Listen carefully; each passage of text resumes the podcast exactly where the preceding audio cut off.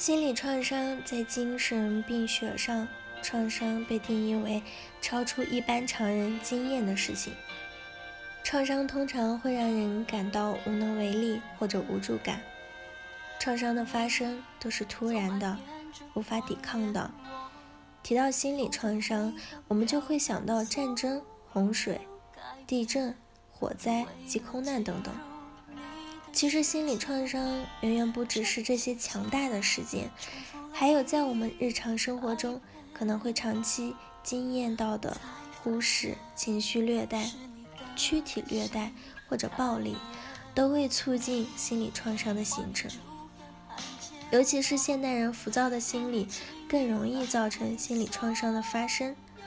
心理创伤发生以后，我们要怎么办呢？接下来给大家介绍六种方法。第一，觉察过去的伤痕。心理调节的第一个步骤就是自我觉察，了解自己在成长历程中曾发生的事，并用现在的眼光去检视、回顾心理历程很重要。从心理学的角度来看，使一个人特别愤怒。或者过度受伤的情绪过激反应，通常与小时候的原生家庭有关。人要学习用现在的较成熟的、更客观的立场审视过去所发生的事情。第二点，了解自我防卫的三种形态。人际互相时互动时，有三种自我防卫的形态。了解。这三种心态，分析自己属于哪一种，然后清楚的知道问题出在哪里。第一种是讨好型的，以讨好的人来保护自己，这种人总是笑嘻嘻的，保护自己的方式就是甜言蜜语，主动上前和人握手打招呼，用只要我乖，人就爱我的内在誓言，希望天下所有人都爱他。但若是一直采用这种同一种的方式面对问题，而没有弹性时，就会出现状况。每个人应该不断的成长，学习用更成熟的心态与方法去解决问题。第二种是攻击型，在人还没有指责他之前，先凶狠的指责别人。与每个人保持距离，用这种方法可以隐藏自己的软弱，不轻易被人刺伤，但付出的代价太大了，因为他内心其实很需要爱，却用攻击的态度拒人于千里之外。第三种就是隔离型，既不攻击也不讨好别人，只是把自己隐藏起来，保持遥远的距离，冷眼旁观。有的人是电脑型，凡是用逻辑分析，过度运用理性，以隔离感情的方式保护自己，不和别人互动，也不把心事告诉别人，似乎离群所居，很难与人深交。第三点，写情绪日记，能更了解自己的心态。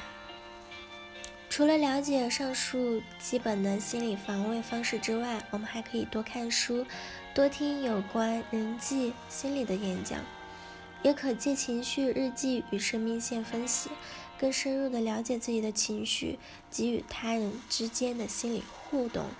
尝试写情绪日记，仔细思索生活中到底有哪些事会让你有。情绪过激的反应，把这类事情记录下来，借着情绪日记可以帮助我们审查思考，对于自己的成长、心理复健很有帮助。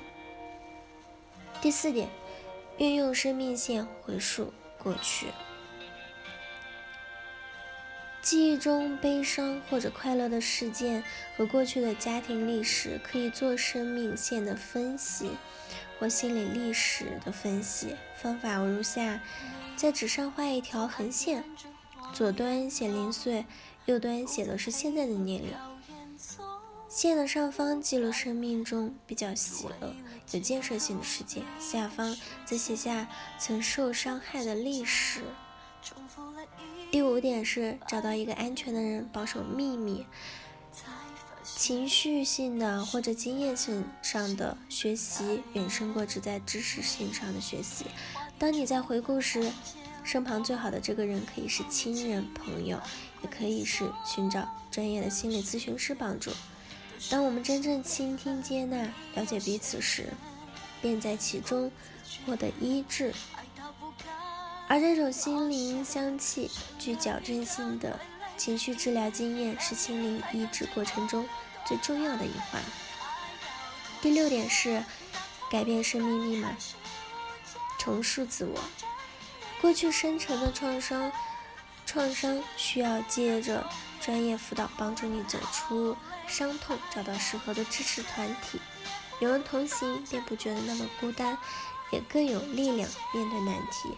也许我失败之外是别人曾经历过的、别人成功的经验，可以帮助我相互打气、扶持。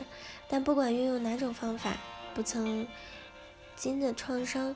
有多大，请你一定相信，它都可，它都可以被疗愈、被穿越。